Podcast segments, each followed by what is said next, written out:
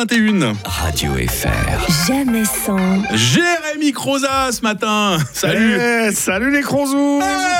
Ça va Mike? Bah ouais, ça va. Jusqu'à présent, ça va. Ouais. Ouais. Aujourd'hui c'est la journée mondiale sans tabac et ça bah, je l'ai lu ce matin euh, sur mon smartphone en fumant ma clope. Ok. Mais c'est pas le sujet. Ce mercredi j'ai décidé de laisser place à l'info. Allez, on y va. Radio FR. Jamais sans. Ah bah tiens, on voulait, on voulait le, le petit tapis info. Il, il. Il y a des jours comme ça. hein. Ok, madame, monsieur, bonjour. Nous sommes le mercredi 31 mai 2023 et on souhaite une bonne fête aux Zachary, aux Petroni. Ah. Oui, Petroni, c'est un prénom. Alors, je suis autant éto- étonné que vous, hein, mais moi, je croyais que c'était le, le nom d'une franchise de station-service. Trois militantes écologiques ont vandalisé une exposition florale à Londres en criant À quoi sert un jardin si on peut pas y cultiver à manger? Alors, j'imagine que l'opposition va réagir en en faisant de même dans un zoo.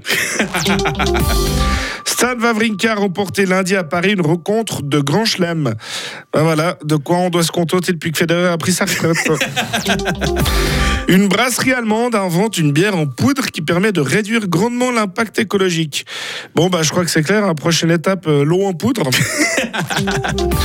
La plus grande base aérienne de l'armée se trouve à Payerne, mais les emplois générés par l'aviation militaire sont principalement à Emmen.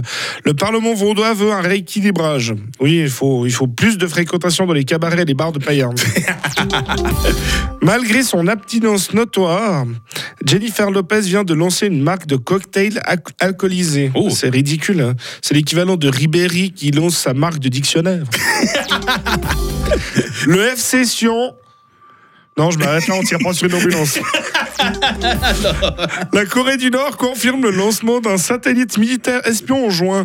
Eh ben, moi, je croyais que dans l'espionnage, il fallait être discret. Aux États-Unis, l'intelligence art- artificielle est une menace pour l'élection présidentielle de 2024. Bon, à défaut d'avoir l'intelligence naturelle. Selon plusieurs sources, le couple Meghan et Harry traversait une mauvaise passe. Oh. Des avocats spécialisés dans le divorce auraient même été contactés.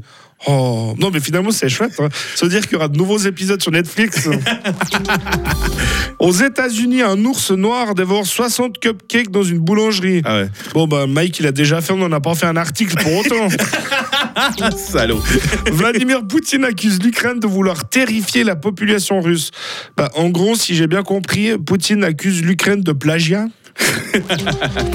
Merci de m'avoir écouté, c'est la fin de ce journal. Et tout de suite, une adaptation suisse du film Titanic avec dans le rôle du bateau le FC Sion. Bon mercredi, à la semaine prochaine.